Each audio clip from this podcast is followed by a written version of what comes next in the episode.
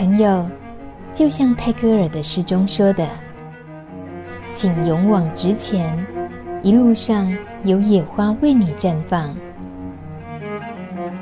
路德之音就在你身旁。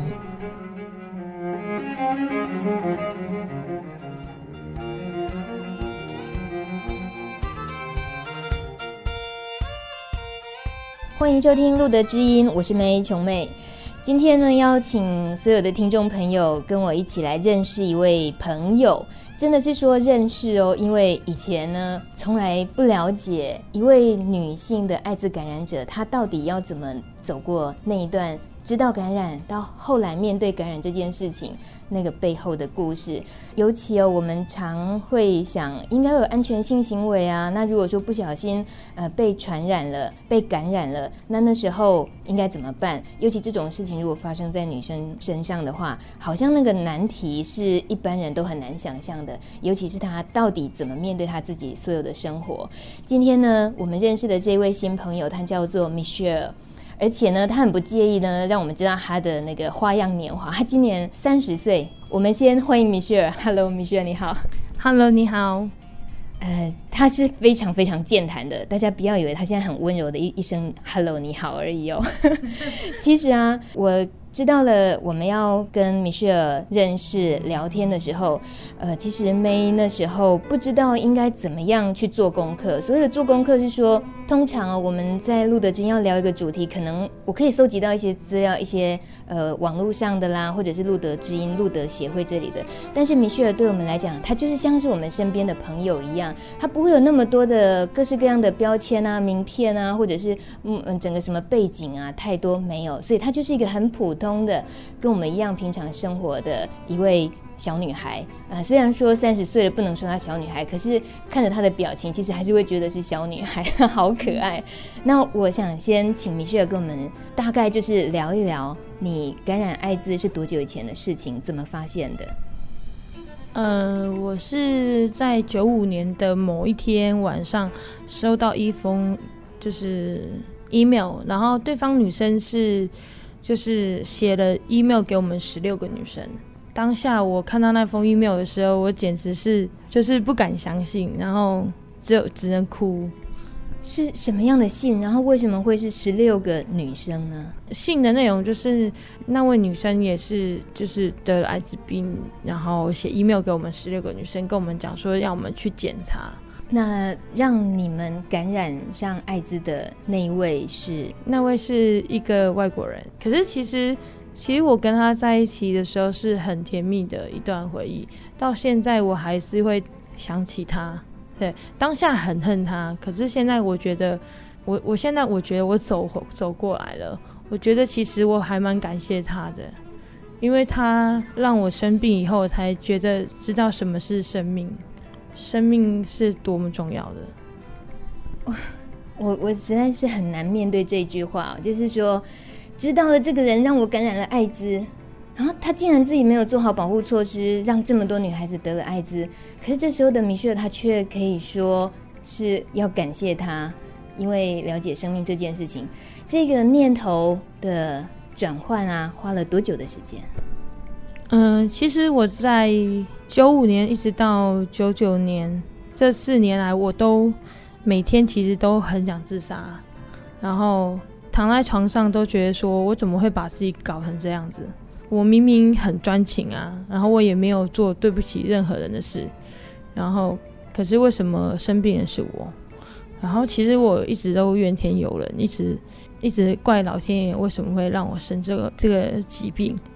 觉得说身边其实很希望有一个男人可以依靠，可是我知道现在可能一辈子都不可能会再有爱情，那等于是很不同的心情。你其实一方面又是非常沮丧的，还是要每天面对着自己这个疾病；那一方面你其实也感受到生命是可贵的。为什么？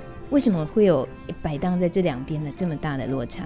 其实我那时候生病到呃大概半个月，我一直不敢跟家人一起吃饭、一起洗衣服、一起洗澡，甚至跟我妹妹一起睡，我都叫我妹妹说：“你你到另外一边房间睡。”后来是有一天我正要割腕自杀的时候，我妹妹冲进来，她看到我在哭，她才跟我说：“姐，你怎么？你干嘛这样子？”然后我才把那一封信给他看的时候，他才知道我怎么了。隔天，我妹妹毅然决然请了假，然后拉着我去信访所做艾滋病筛检。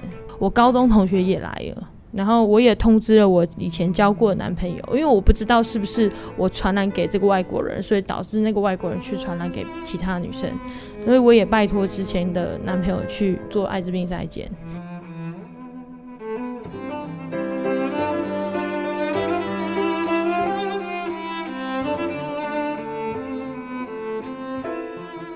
第一个男朋友听到的时候很难过，然后他觉得说，当初如果他没有离开我。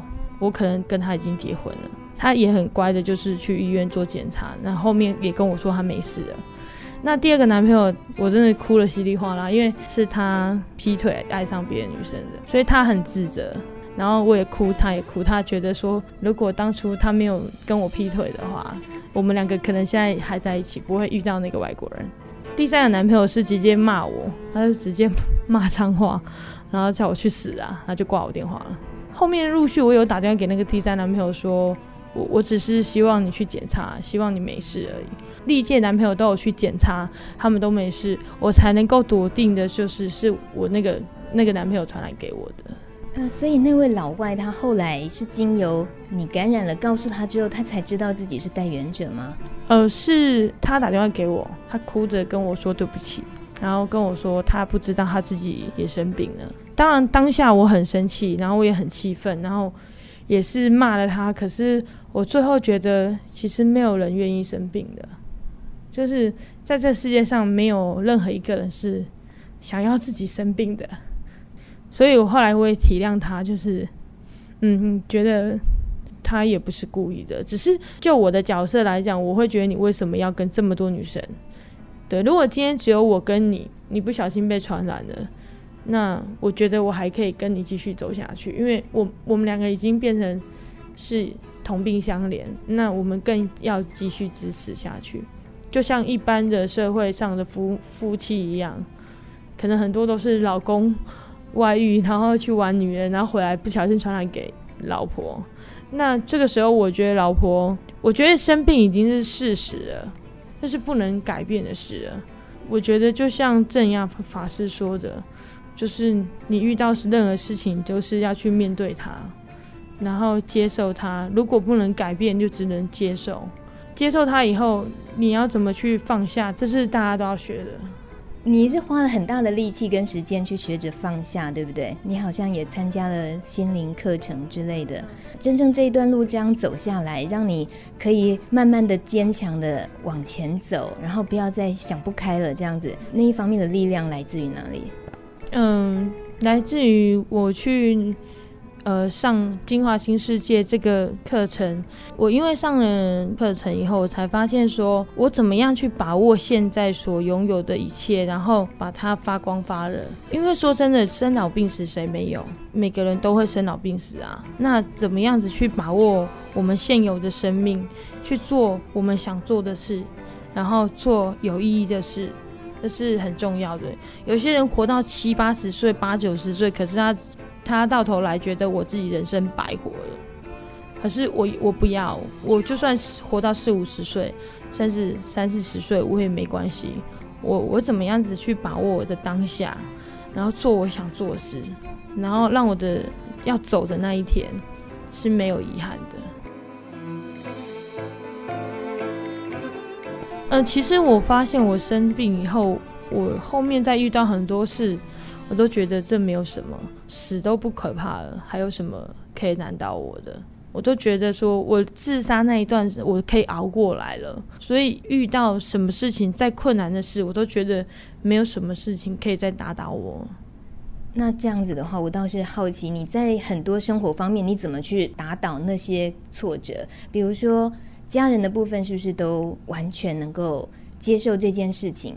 我妈妈刚开始很反弹，她反弹超大的，她从我旁边一一下子跳到旁边的椅子，跟我说不要靠近我。可是后面我真的用身体力行去证明我的并不会害到他们。第一个，我爸爸有在看 Discovery，他有看过泰国的那个爱之村的介绍，所以那时候当我生病的时候，我爸爸一直在我旁边，甚至抱着我，鼓励着我，跟我说：“我知道这个病不会可怕的，然后你不用担心，我会支持你。”然后一直到我的弟弟妹妹他们都很有医学常识，他们上网去找相关的知识之外呢，我为了要立证明说我不会传染给我家人，我自己花了钱。带全家人去做健检，然后健检的时候，当然是全身健康检查之外，我会要求医生说要做艾滋病筛检，然后全家人当然就只有我一个检验出来是有艾滋病带源的，那其他全家人都没事，所以那时候我用这个证明证明完了之后，我妈妈才放心，我妈妈从此之后就跟我一起吃饭啊，甚至一起出去啊，手牵手啊什么。好棒哦！我觉得你的家人很让人感动诶，家人对待的方式。因为之前在路德基因，我们也认识过其他朋友，他就没有这么幸运。真的，家人对他而言，就是在知道得到艾滋那一刻开始，他就失去家庭，他就只剩下自己一个人。那如果说像那种情况的话，那想想看，那有多可怕？可是，在有家人支持之外，自己平常还是要出外，还是要靠朋友嘛？对。我告诉我金华新世界的那些同学们的时候，我也是冒着很大的勇气耶，因为我不知道他们会怎么看我，然后我也不知道他们会不会接受我。可是当我用很尊重我自己的态度，还有很谦卑的态度告诉他们我的故事的时候，然后我也告诉他们，其实艾滋病并不是那么可怕的，告诉他们一些医学常识，他们也会来问我一些有关于艾滋病的医学常识。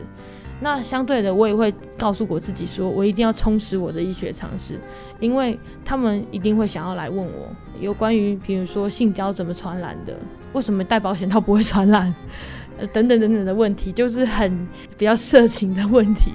不要这么说嘛，那是 那是很正常的问题。既然你自己都提到了，就是在亲密关系里面啊。因为我我一直记得你刚刚很沮丧的说，你觉得得了艾滋不会再有男人爱你啦。尤其我在看到你以前，你刚刚跟我分享你的照片，那么妩媚性感的女孩子，怎么会说出这样的话？你自己也明明也知道，就是安全的性行为其实是没有问题的。可是这个这之间的矛盾到现在都还很大吗？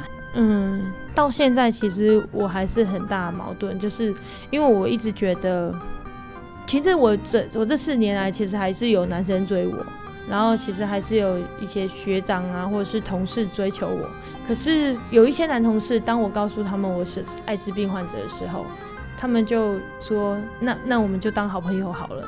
其实我的内心还是很渴望有一份爱情。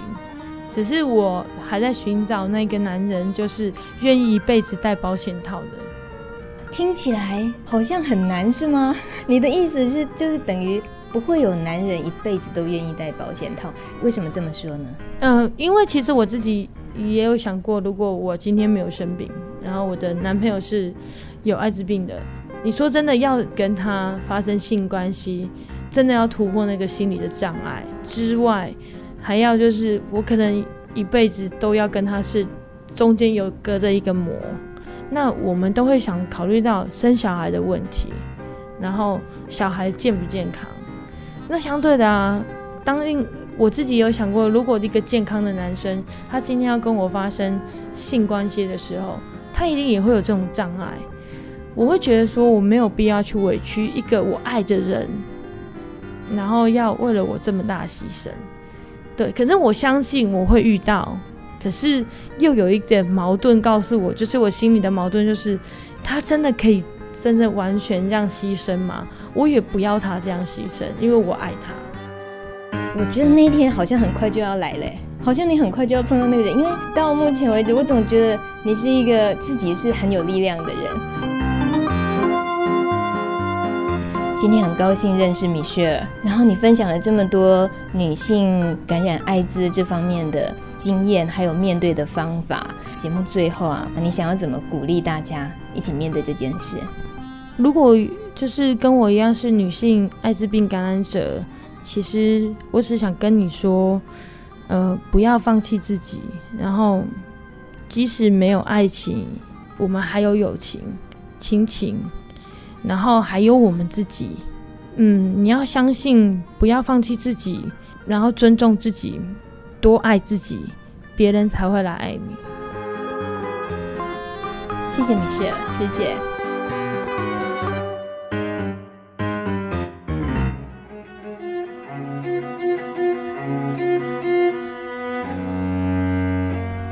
本节目由路德协会制作播出。